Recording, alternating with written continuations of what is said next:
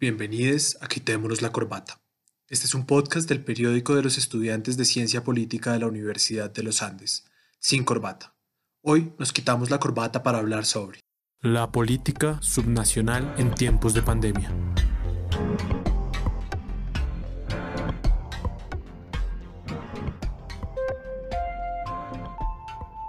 Hola a todos y bienvenidos a Quitémonos la Corbata, Hoy nos vamos a quitar la corbata para hablar sobre el manejo subnacional de la pandemia en Colombia.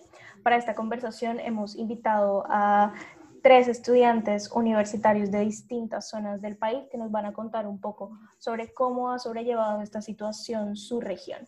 Eh, le voy a dar la palabra a ellos para que nos cuenten quiénes son. Hola, mi nombre es Francisco Mazo, soy estudiante de Gobierno y Asuntos Públicos de la Universidad de los Andes. Estoy en sexto semestre.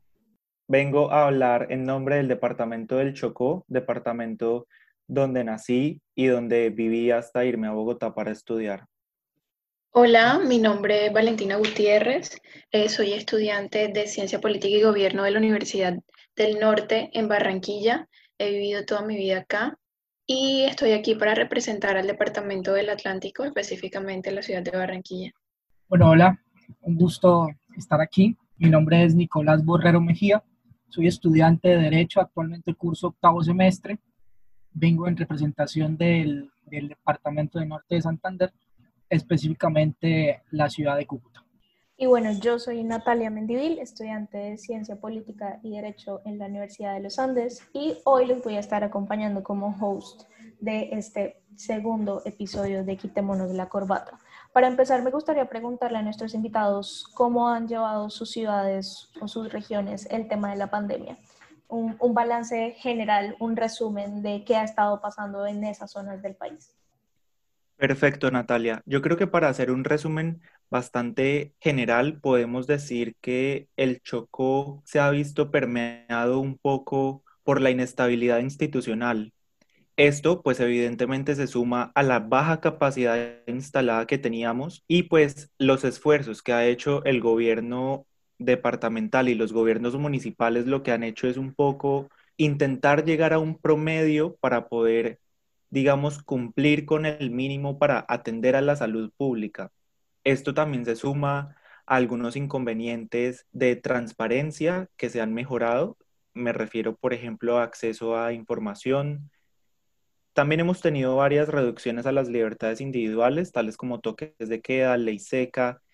Y creo que otro aspecto que se puede sumar acá es la presencia de grupos armados al margen de la ley. Para cerrar, solo diré que un poco de contexto necesario es que la Procuraduría suspendió al gobernador electo popularmente por tres meses, el gobernador Ariel, fue reemplazado entonces por el gobernador encargado Jefferson Mena, que fue nombrado por el presidente, y hace poco, la semana pasada, como desde el 20 más o menos de julio, empezó nuevamente el gobernador Ariel, dado que los tres meses de suspensión pues cumplieron vigencia. Bueno, en el Atlántico la situación no ha sido nada fácil tampoco. Eh, llegamos a ser segundos eh, en registrar más casos a nivel nacional y eso afectó mucho todo el tema de las hospitalizaciones, de qué tanto, de qué tan preparado estaba el sistema de salud en el Atlántico. Y básicamente en Barranquilla, la cultura ciudadana creo que fue una piedra en el zapato para que los ciudadanos pudieran mantener la cuarentena y pudieran eh, tener un mejor comportamiento. También esto sumado a que muchas, eh, muchos municipios del Atlántico tienen alta, alto índice de pobreza, hay municipios en los que ni siquiera llega el agua todavía y esto es preocupante porque si tenemos en cuenta que las medidas son el lavado de manos, el uso de tapabocas, las autoridades eh, distritales tenían que tomar acciones rápidas como llevar carro tanque, y repartir eh, tapabocas y esto digamos que fue un proceso bastante lento. También en el tema de la, hay muchas quejas por parte de la ciudadanía porque a la hora de tomar pruebas, a la hora de las hospitalizaciones, las GPS, luego de la ley 100 y de la privatización que ocurrió, luego de que el el exalcalde Char lo implementara en la ciudad de la, la privatización de las EPS, ha sido un proceso bastante difícil para la ciudad y se ha visto reflejado con esta pandemia. Bueno, actualmente la situación que está viviendo Cúcuta o el departamento del norte de Santander es una situación crítica. Crítica en el sentido de que hace unos meses, dos, tres meses exagerando, eh, pues éramos una de las ciudades que, por las cuales había un número de casos muy mínimos, 35, 40. Actualmente, hoy a 24 de, de julio, tenemos 1.388 casos en, en el departamento. Hoy el gobernador instauró la alerta roja en el departamento. Ya estamos en un aislamiento obligatorio mucho más fuerte del, del, que se venía presentando y el que se decretó por el presidente. Actualmente, en, en, pocas palabras, la situación en Cúcuta está desastrosa, pero una situación en la cual la responsabilidad recae en mayor parte en la, en la falta de autocuidado de la ciudadanía, en la irresponsabilidad por parte de nosotros los cucuteños y nortesantanderianos en general, en no mantener un cuidado eh, propio, por lo tanto, no es, no es, no es echarle la culpa o, o, no es criticar tanto a la administración porque de una u otra forma han mantenido eh, el desarrollo de políticas públicas y han mantenido el orden de una manera correcta, creo yo. Resumiendo, una situación bastante preocupante y lamentable. Mm, bueno, a mí me gustaría, voy, voy a ir por, por partes. Eh, a mí me gustaría preguntarle a Francisco mm, cómo, cómo, es esta situación de, de, la llegada del nuevo, pues, del nuevo gobernador, entre comillas, que era el antiguo, y, y pues los problemas que han existido con el gabinete, porque si no estoy mal, dijiste que han tenido tres secretarios de salud en medio de la pandemia y creo que eh, ese juego de, de fichas en, en, un momento tan crítico en este momento eh, es una desventaja muy grande para poder afrontar los, los desafíos que, que, tiene esta situación a nivel nacional y sobre todo en el Chocó, que creo que es uno de los sitios más delicados del país en estos momentos. Al principio de la pandemia, el gobernador electo popularmente, Ariel Palacios, fue suspendido por la Procuraduría por un periodo de tres meses.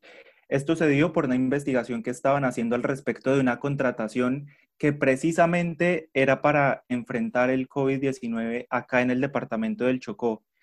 En ese momento, ¿qué pasó? Pues el presidente nombró a Jefferson Mena, quien ah, trabajaba con el gobierno y este pues también hacía parte del Centro Democrático. Esto en su momento fue bueno, yo creería, digamos a nivel personal, que la transparencia aumentó bastante y que mientras estuvo el gobernador encargado, mejoró la situación o se hicieron esfuerzos importantes. Sin embargo, el gobernador encargado, Jefferson Mena, al momento de su llegada a la gobernación, lo que hizo fue cambiar a quienes estaban en las carteras departamentales, es decir, a los secretarios. Por ejemplo, entre ellos, la Secretaría de Salud Departamental, sin embargo, hace poco llegó nuevamente el gobernador electo eh, popularmente, Ariel Palacios, porque sus tres meses de suspensión se cumplieron. ¿Esto qué significó? Que nuevamente a su llegada cambió también a quienes lideraban las carteras departamentales. Yo creo que esto es grave porque genera una inestabilidad institucional. Ahí me parece importantísimo que pues en medio de una pandemia al menos haya estabilidad, estabilidad institucional, que se puedan seguir unas mismas, digamos, eh, directrices, un mismo plan y demás. Ahora, si bien es cierto que esto ha sido apoyado desde el Ministerio de Salud Nacional, también es cierto que esto ha hecho que el papel de las alcaldías municipales sea inclusive más importante. Además, acá quiero añadir algo y es que teniendo en cuenta las particularidades culturales que hay en el Chocó y que esto definitivamente se traduce en unas particularidades comportamentales, por ejemplo, de la población indígena, por ejemplo, de los consejos comunitarios, por ejemplo, de la población afro, de la población mestiza que hay en el Chocó.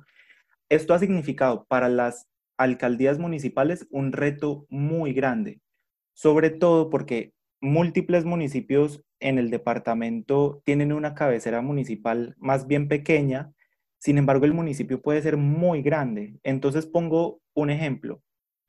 Donde yo estoy, que he estado, contamos con aproximadamente 99% mm, de nuestro territorio es completamente rural y desde la cabecera municipal hasta que termina el municipio puede haber más o menos dos horas y media de carretera y pues digámoslo en unos términos muy coloquiales, casi que de selva. Esto todos son corregimientos o inclusive veredas. Esto ha hecho que sea muy complicado y pues como lo mencionaba al principio ya como para cerrar, las relaciones que ha habido una inestabilidad institucional a nivel departamental y eso ha hecho que cobre mayor importancia las directrices que se dan desde el nivel nacional y esto le ha aumentado como un poco, o más bien le ha descargado un poco la responsabilidad a las secretarías de salud municipales. Creo que eso es, eso es un tema bien complejo. Creo que esa inestabilidad eh, del servicio público juega una, una terrible pasada en, en, medio de la crisis. Ahora me gustaría preguntarle a, a Nicolás con respecto a la situación de Cúcuta con los venezolanos. Pues Cúcuta es Cúcuta es frontera. Eh, creo que, creo que las, todas las ciudades tenemos retos, pero creo que Cúcuta es una de las ciudades que, que tiene uno de los retos más grandes y es controlar pues, la situación con, con, los venezolanos que cruzan la frontera en busca de, de ayuda en Cúcuta y quisiera saber cómo ha llevado la alcaldía ese tema. Bueno, Natalia, no solamente la alcaldía ha sido un trabajo mancomunado por parte de la gobernación, también eh, digamos que el tema se ha venido controlando, ya pues ya estamos en, en, julio, perdón. Eh, hace unos meses atrás, o un mes atrás, un mes y medio, eh, había un gran porcentaje de venezolanos en Cúcuta, digamos que deambulando o, o, de una u otra manera buscando regresar a su país debido a la situación y, al, y, pues a las políticas públicas que de una u otra manera la gobernación, alcaldía comenzaron a instaurar para, para, mantener un orden y una seguridad para no buscar que se expandiera el, el COVID. Yo diría que bien, yo diría que el, eh, el, alcalde y el gobernador tuvieron unas muy buenas ideas.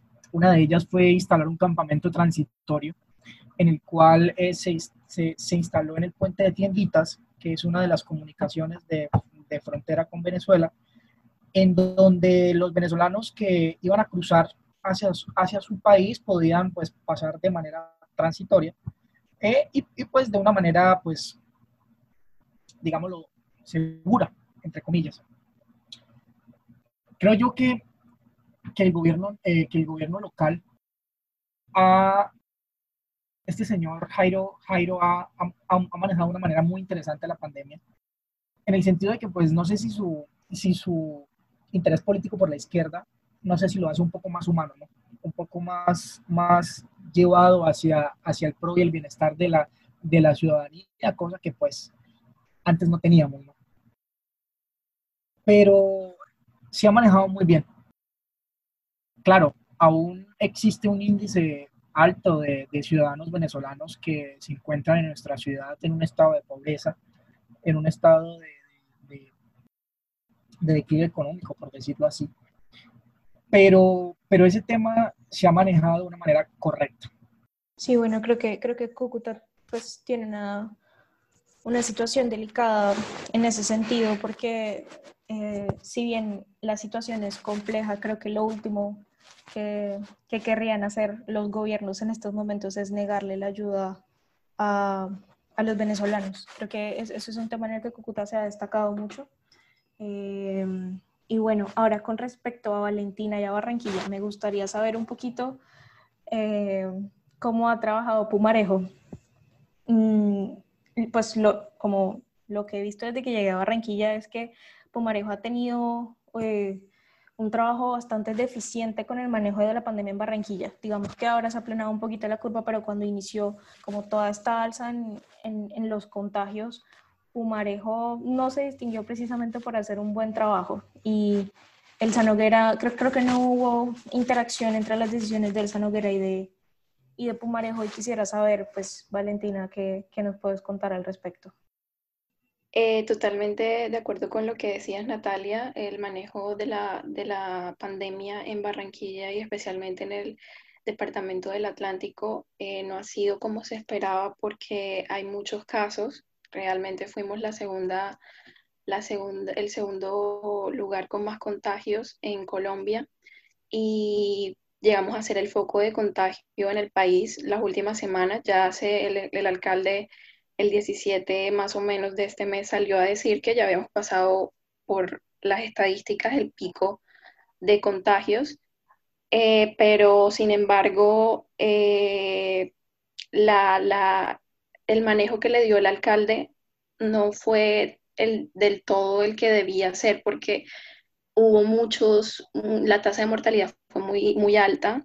Barranquilla llegó a un punto en el que tenía treinta y pico de, de personas muriendo por día eh, y los contagios se dispararon eh, de una manera grandísima, si bien la cultura ciudadana jugó un papel importante, también hubo muchas preguntas que se, se, hicieron acerca de si se estaban tomando las medidas adecuadas, los cercos sanitarios simplemente se implementaron en las localidades de suroccidente, suroriente, metropolitanas, y no se, y, no no no se tomó las indicaciones pertinentes eh, en el norte de la ciudad, donde pues a veces se presentaban denuncias de que había fiestas, no se le dio veduría a la respectiva veduría a muchos sectores, digamos, eh, de la clase alta en la ciudad, que también fueron denunciados,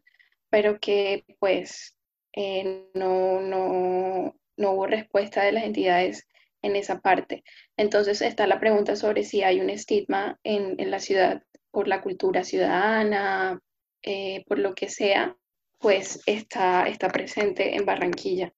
Y con respecto al Departamento del Atlántico, la gobernadora Elsa Noguera, eh, si bien es cierto que tomó acciones, creo que no fueron las necesarias porque aquí es donde nos hemos dado cuenta de la pobreza tan grande en la que vive el departamento, en donde hay lugares en los que, como ya les dije, todavía no ha llegado el agua, no hay puestos de salud, las personas tienen que ser trasladadas a Barranquilla, eh, no hay respiradores, a veces, muchas, muchas veces no hay ni siquiera eh, pasos de, de, de salud. Y eso hace muy difícil que, que el departamento esté, esté desprendido de, de, la ciudad de Barranquilla. Y eso hizo que pues estuviéramos, eh, la verdad, en un, en un momento muy crítico.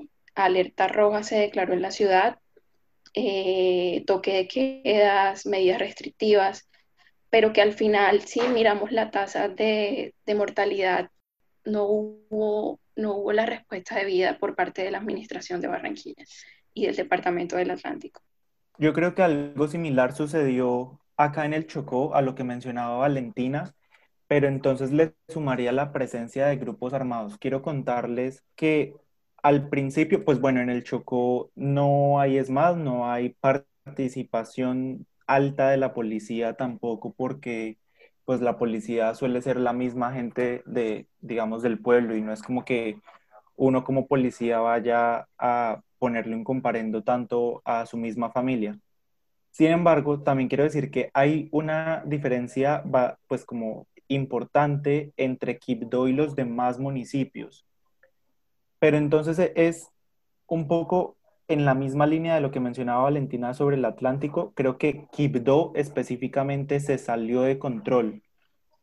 Una realidad es que la situación de orden público, de orden público es compleja. Entender a los distintos actores, tanto legales como al margen de la ley, y sus interacciones es complicado, pero pueden creer que en Quibdó los había un grupo armado que estaba amenazando a las personas y exigiendo que las personas cumplieran con el aislamiento. Entonces, miren que un poco se ha ejercido presión a la ciudadanía, ni siquiera desde la institucionalidad estatal, sino que también han tenido un rol ahí eh, grupos armados. Y pues esto también es grave. Esto es grave por un lado porque le quita legitimidad al Estado como tal, pero también es grave porque sencillamente estos grupos armados no tienen un límite. Entonces, en ese sentido, más allá de una simple exigencia, pues va a la amenaza. Y creo que esto es algo que ni siquiera se tiene que mencionar desde cualquier aspecto que uno lo mire. Los grupos armados al margen de la ley no pueden ser quienes cumplan con, con el papel del Estado.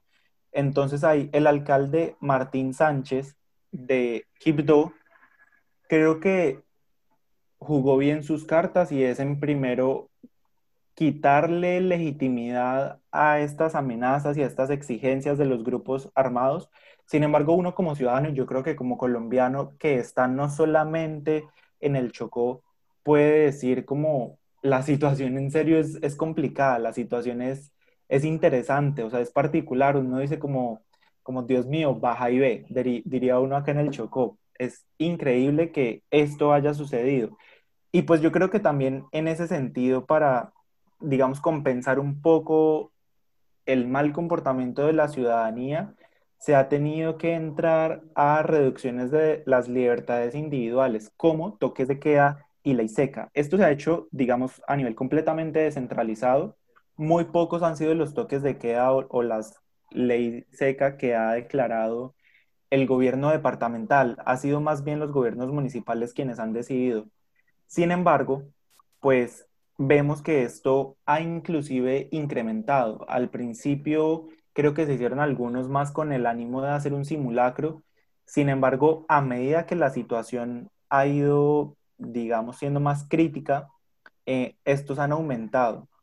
Aquí solamente para cerrar este punto, quiero decir que es, es crítica la situación, además de por lo que he mencionado, porque en el Choco no tenemos una capacidad instalada para atender a la salud pública. Entonces, Solo para decirles, creo que en el departamento hay aproximadamente dos municipios en los que se cuenta con acceso a una cama UCI a menos de una hora. Pero también en varios municipios para acceder a una cama UCI son entre cuatro y seis horas, entre seis o 18 horas o inclusive, y esto me parece grave, solamente se puede acceder a una cama UCI por vía o aérea o fluvial. Esto sin duda es un indicador de que la situación en el departamento no es sencilla, como en muchas otras partes del país. Sí, yo creo que esta pandemia ha puesto sobre la mesa un tema bien importante y es sobre la centralización que hay en Colombia y el abandono estatal eh, tan terrible que vive en algunas zonas del país. Mm, creo que no, creo no. Esto evidencia el problema estructural tan grande que sufrimos acá con los favoritismos gubernamentales por ciertas partes del país que, que, que, vienen desde hace mucho tiempo, pero que como ciudadanía y como colombianos hemos decidido hacernos los de, la, los de la vista gorda e incluso ciudades tan importantes como Medellín o como Barranquilla están sufriendo y pues entre comillas son como ciudades importantes supuestamente creo que, creo que esto es un tema que, que, se debía tratar hace mucho y me parece lamentable que tuvo que llegar una pandemia para que tuviéramos esta conversación, pero al mismo tiempo eh, eh, es, es, muy importante también que, o trascendental que justamente esto pasara para que nos diéramos, nos diéramos cuenta de ese tema.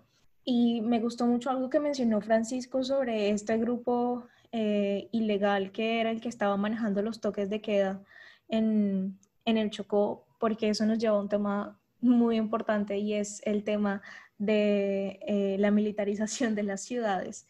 Mm, por ejemplo, en Bogotá, al inicio de la pandemia, cuando Claudia López decretó la, cuarentena, eh, la, sí, el aislamiento preventivo obligatorio, eh, el SMAT reapareció y pues las zonas más pobres de Bogotá sufrieron los estragos de, de dicha decisión e incluso pues, desalojo en compañía de la policía y del ESMAD se hicieron presentes y la manera de controlar la población de los alcaldes y los gobernadores a nivel nacional ha sido militarizando las ciudades o mandando policías o mandando militares o, eh, o los, los motines antidisturbios. Por ejemplo, acá Elsa Noguera tomó la decisión de militarizar los pueblos, que no sé, no sé ustedes qué piensan al respecto, pero para mí eso es pues eso solo conlleva, por ejemplo, al uso desmedido de la fuerza, a un desequilibrio entre, pues, entre la ciudadanía y la policía, porque aquí es cuando se desatan, eh, se desatan pues, los problemas de corrupción y existen favoritismos. Eh, yo no sé si ustedes han visto, eso es algo que me ha causado mucha curiosidad durante los últimos días, y es que muchos influencers están viviendo su vida como si nada y no hay ningún tipo de, repercusión o consecuencia sobre ellos, como eh, suben historias, hacen fiestas y nadie les dice nada. Pero no sé, un señor sale a vender aguacates a la calle y entonces sí le ponen comparendos, eh, sí le quitan el carro, sí lo agreden. Mm, entonces quisiera saber ustedes qué opinan sobre, sobre esta, esta militarización de la pandemia, que es un tema que, que ha venido rondando mucho en, en la cabeza de, pues, de los jóvenes, entre comillas, que somos los que nos interesamos por el tema de, de lo grave que es la militarización en, en, estos momentos o en momentos tan eh, socialmente movidos como, como lo es una pandemia? Bueno, yo creo eh, desde el Atlántico que de nada le ha servido o de nada le sirvió militarizar eh, el Atlántico a la, a la gobernadora Elsa Noguera porque lo único que trajo fue que la gente se rebelara, o sea, hay mucha, hay mucha pobreza en el Atlántico, el Atlántico tiene un índice de pobreza por encima de, de, de pobreza multidimensional, eh, por encima de, del nacional, o sea, es una cosa loquísima y, y creo que eh, la gente se rebeló cuando les colocaron militares y dijeron, yo con el ingreso solidario yo no puedo hacer nada, no me voy a dejar de comer toda la pandemia. Entonces, eh, la gente igual salió, trabajó, las personas eh, les tocaba salir, así sea que tuvieran, estuvieran con cercos sanitarios y con militares al mismo tiempo. La gente salía y salía sin medidas de protección.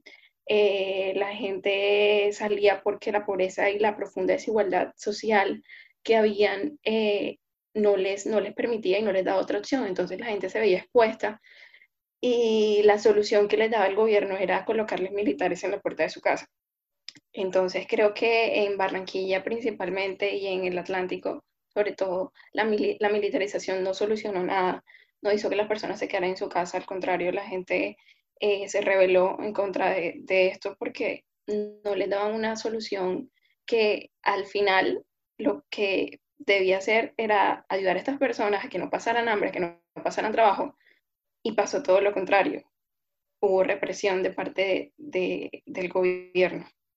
Bueno, desde, desde la perspectiva de Norte de Santander, digamos que hay que visualizar diferentes aspectos en los cuales hay pros y contras en la, en la militarización. Eh, el alcalde Jairo sí propende, incluso en, el mes de marzo, si no estoy mal, no, perdón, en el mes de, de mayo, de mayo le solicitó, si no estoy mal, bueno, no me acuerdo perfecto, exactamente el mes, pero fue como hace tres meses, eh, o, dos, exactamente le solicitó al presidente Duque el apoyo para militarizar la frontera. Recordemos que eh, la frontera que comparte el norte de Santander con Venezuela tiene una, una longitud en kilómetros de 117, por lo tanto es muchísima frontera, mucha frontera que, que a su vez permite la creación constante de trochas para el paso ilegal, el transporte ilegal de, de todo tipo de cosas, desde, desde alimento hasta droga, etc. Entonces, desde, desde, desde ese punto, entre comillas, de seguridad, es necesario. La policía no llega a suplir la necesidad completa de, de primero cubrir esos, esos 117 kilómetros. Y pues no solamente, y eso es hablando solamente en Cúcuta, pero el tema en Norte Santander del Catatumbo, Tibú, Actualmente eh, los grupos armados y los grupos ilegales, eh, bueno, no es, no es mentira, llevamos años en, ese, en esa problemática, pero ha sido, ha sido una guerra insaciable, una guerra inclemente, una guerra que, que entre el Estado y, estos grupos armados que es, digámoslo, creo yo, en este momento imposible de solucionar. Hace una semana o en estos días creo que murieron ocho personas, diez personas asesinadas en el Catatumbo. Entonces, creo yo que desde ese aspecto la militarización sí llega a solucionar diferentes problemáticas que, que han suscitado a Norte de Santander eh, durante mucho tiempo. Pero desde otra perspectiva, analizándolo desde, desde la prioridad que se le deben a los derechos fundamentales, la prioridad de la, de la ciudadanía, la prioridad de, de, mantener un orden equilibrado en, en, donde pues exista la protección de estos derechos fundamentales, personalmente me opongo. Siempre, siempre he dicho que los militares no tienen la capacidad ni se encuentran capacitados para poder eh, manejar un orden social, para poder establecer criterios o pautas para poder solucionar inconvenientes que se presenten en la ciudad, en, la ciudad o con la ciudadanía. Los militares, eh, pues de una manera grotesca, lo digo, eh, están hechos para recibir órdenes, para disparar y punto. Por el contrario, la policía en su formación recibe una constante adoctrinamiento y, un constante, y una constante educación en pro de solucionar los problemas con la ciudadanía, porque de una u otra forma ellos son civiles vestidos de una, de una, de una autoridad, de una jurisdicción que nos protege. Claro, los militares también, pero pues no, no tienen esa, digamos, esa educación constante. Sin más, creo yo que no se debe militarizar. Militarizar Cúcuta o norte de Santander causarían, causarían diferentes problemáticas que actualmente no estamos para solucionar. El COVID ha, ha permeado tantos aspectos de la, de la, de la sociedad que, que, actualmente para liberar una guerra o para, o para solucionar una problemática de esa índole y, y centrar las fuerzas en, en, en, esos problemas, obvio, estoy hablando de, estoy hablando de futuro, ¿no? Estoy hablando de hipótesis, pero hipótesis que se han, que se han comprobado, que se han comprobado a nivel nacional, hipótesis que se han comprobado a través del tiempo de que los militares no deben estar en, en la ciudad. Sí, bueno, realmente, mm, como, como dije cuando les hice la pregunta, yo creo que la militarización es, es una decisión muy errónea. Creo que en Colombia, creo que en Colombia estamos muy acostumbrados a a esto de todo tiene que ser a la fuerza y todo tiene que ser a las malas. Creo que los gobiernos han malinterpretado el, el uso del poder y, y el uso de, pues, de las fuerzas militares y, y, de la policía y creen que con violencia, bueno, lo que supuestamente ellos llaman defensa, que finalmente termina siendo violencia, es solo una manera de, de disfrazar pues, los abusos de poder que hay detrás de todo eso. Finalmente quisiera hacerles un, para, pues, para ir cerrando el podcast, me gustaría saber su opinión sobre la relación entre los gobiernos locales y el gobierno nacional. ¿Cómo se ha llevado esta relación? Porque pues, durante los últimos seis, cinco, seis meses de la pandemia, pues nos hemos dado cuenta, por ejemplo, que Bogotá la situación entre Claudia López e Iván Duque es un constante, es como la guerra fría colombiana. Claudia López dice una cosa, hace una cosa en Bogotá, a Duque no le parece, entonces Duque también opina y dice que eso no puede ser así. Eh, y quisiera saber cómo ha sido la relación de, pues, de sus ciudades con, con el gobierno local, a ver si se ha eh, repetido esa relación tensa que hay entre el gobierno de Bogotá y el gobierno nacional en sus ciudades. Bueno, la verdad es que lo que yo he escuchado es que ha habido bastante comunicación del parte del alcalde de Jaime Pumarejo con el presidente Iván Duque, sin embargo, si no estoy mal, eh, antes de que Barranquilla entrara en, la, en el pico de contagios, el, el alcalde Iván Duque le solicitó una reunión eh, súper express al, al, presidente y pues él se negó porque estaba muy ocupado, que no, no tenía tiempo para, para, la, para el Departamento del Atlántico en este momento, que habían cosas más prioritarias. Y pues creo que eso fue noticia eh, también sé que el alcalde se, se reunió con, con los eh, alcaldes de, de, las demás ciudades importantes de la región Caribe, como el alcalde de Cartagena, de Riohacha, de Valledupar, de Cincelejo, y le, y le solicitaron al presidente Iván Duque a través de una carta de acompañamiento a la región Caribe, porque hubo un momento en el que la región Caribe eh, necesitaba acciones puntuales eh, en, temas, en temas del manejo de la pandemia. Y pues em, creo que eso, eso ha sido, digamos que ha habido visitas también de parte del ministro de Salud a la ciudad para ver cómo se han llevado los planes, eh, para ver si se está cumpliendo con lo debido y pues todo lo que dicen y lo que han hablado es que Barranquilla, eh, primero era que Barranquilla no tenía cultura ciudadana, que Barranquilla necesitaba compromiso de parte de la gente. Ahora que ya pasamos supuestamente el pico de contagios, eh, salen a decir de que Barranquilla lo hizo muy bien, que las medidas votadas fueron las muy buenas, ya están volviendo a reabrir el comercio.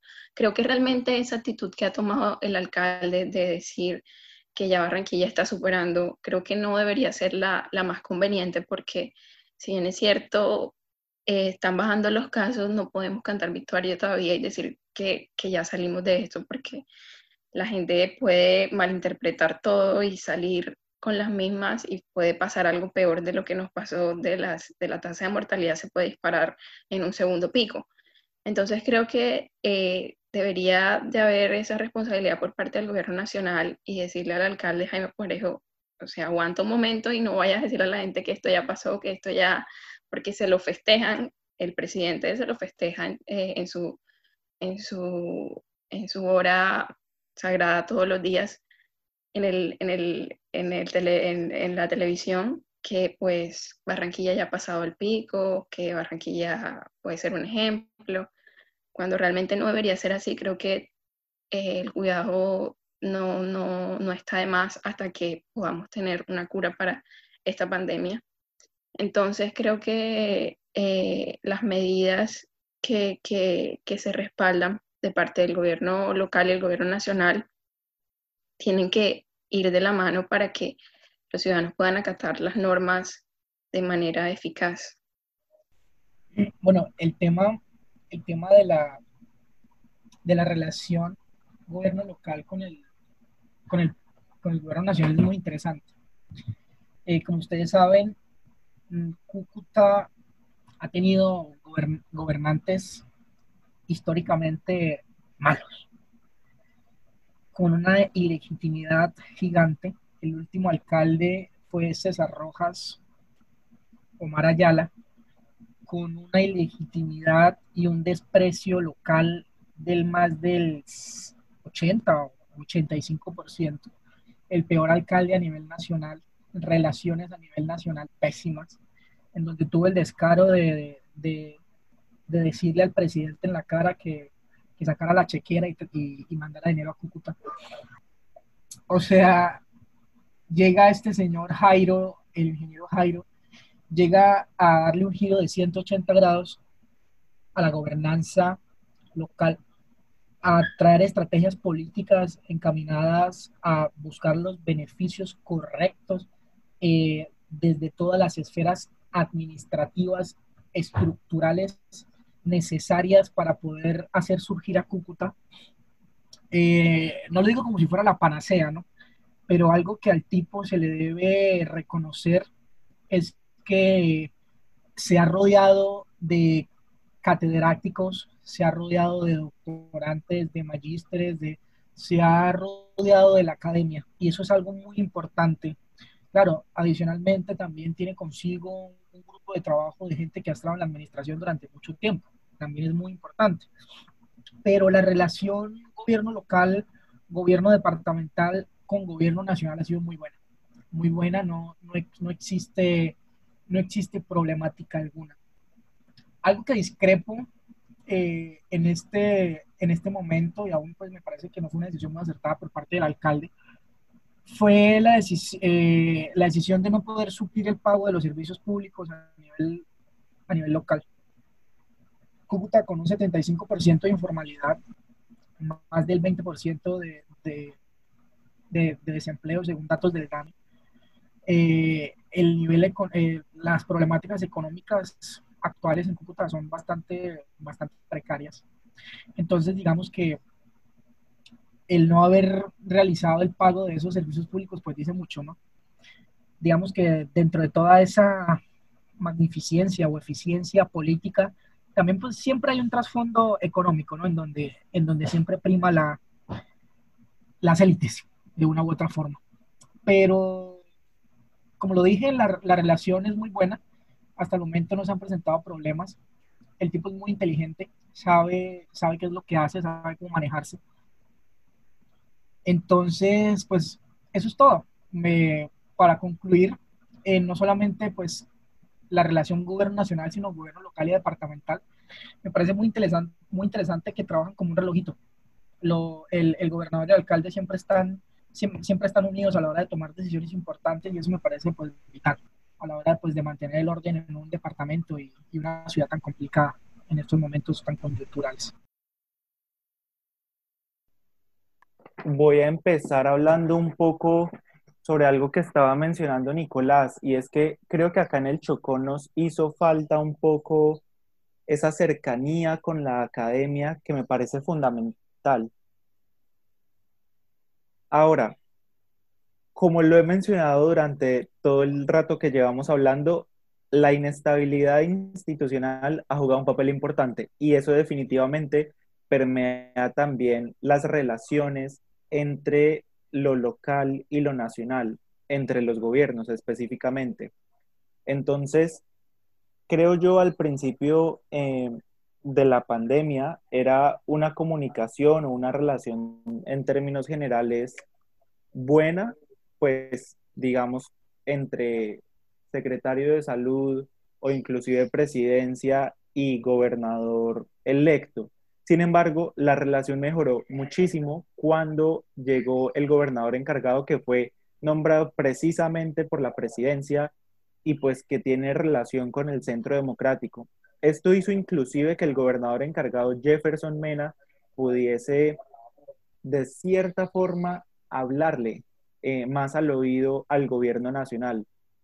Creo que esto fue fundamental porque durante los tres meses que fue gobernador Jefferson Mena, se vieron avances importantes. Creo yo que el país pudo, mejor dicho, el gobierno nacional pudo mirar más hacia el Chocó. Ahora, no estoy completamente seguro si esto se debe a su relación o si puede que haya sido algo, digamos, natural por la incertidumbre y por la crisis que estamos viviendo. Ahí también quisiera mencionar que dentro de estas relaciones entre el gobierno eh, nacional y el gobierno local se han visto permeadas por otros, digamos, agentes. Digamos que para el Pacífico, eh, la gobernación nacional designó a una persona que, no sé, iba a ser como un gestor para el coronavirus en todo el Pacífico. No obstante, aunque se, intentó, digamos, como fortalecer esa relación y dar una mayor institucionalidad, digamos, esto no fue, no fue muy claro. Esto no, diría yo, desde mi punto de vista, que no ha funcionado tanto. El, el rol de esta persona encargada para el Pacífico no ha sido trascendental. Ahora bien, falta ver qué vendrá para el manejo del coronavirus en el Chocó con la llegada nuevamente del gobernador electo, elegido popularmente, Ariel Palacios, y cómo se, vería, por ejemplo, en contraste la relación de él, ya avanzada la pandemia, si lo ponemos en contraste con la relación que tenía el gobernador encargado Jefferson. Bueno, yo creo que este gobierno de Duque en medio de la pandemia se ha caracterizado por tener una relación un poco complicada con, con alcaldes y gobernadores, no en el sentido precisamente de llevarse mal, pero sí eh, en la atención que le ha dado a ciertas zonas del, del país, como, como dijo Valentina, sobre la situación con el Atlántico. De hecho, fue noticia que incluso congresistas representantes de la Cámara por Barranquilla y senadores, de hecho, tuvieron una reunión aquí en Barranquilla eh, para decirle al ministro de Salud que el, gobierno Duque no se estaba encargando de la situación en Barranquilla y que le había dado la espalda a la ciudad cuando más lo necesitaba. Entonces creo que sí, Duque ha tenido, ha tenido la lamentable suerte de que le ha tocado un, un momento tan difícil y que las relaciones con, con, los gobiernos locales han sido tan, tan difíciles, tan complejas de cultivar y de, y de sobrellevar. Creo que eh, eso es, eso es un problema muy grave en medio de, de, una crisis sanitaria como la que estamos viviendo, cuando lo que se debería tener sería una constante comunicación entre gobierno local y nacional con el fin de, pues, de proteger a la población y, y poder dar una respuesta efectiva a lo que está sucediendo. Ya para cerrar, yo quisiera decir algo y es que es fundamental que se tengan en cuenta las particularidades de la población.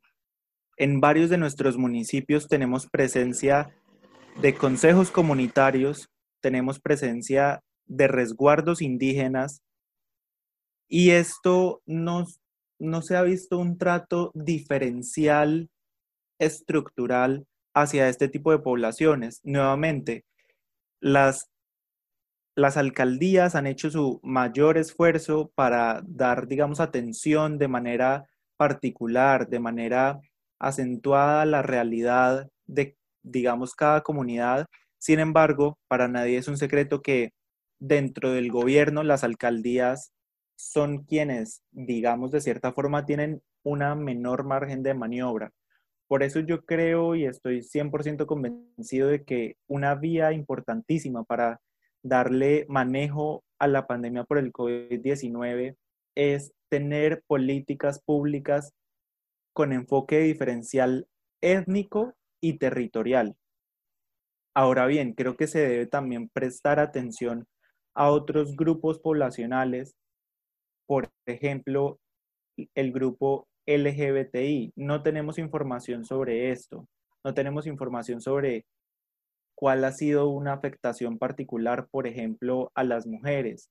Ni siquiera hablar de estratos sociales, y no sé qué tan relevante sea, pero en lo que sí debemos concentrarnos, sin duda, es en dar un enfoque distinto para las etnias y para los territorios.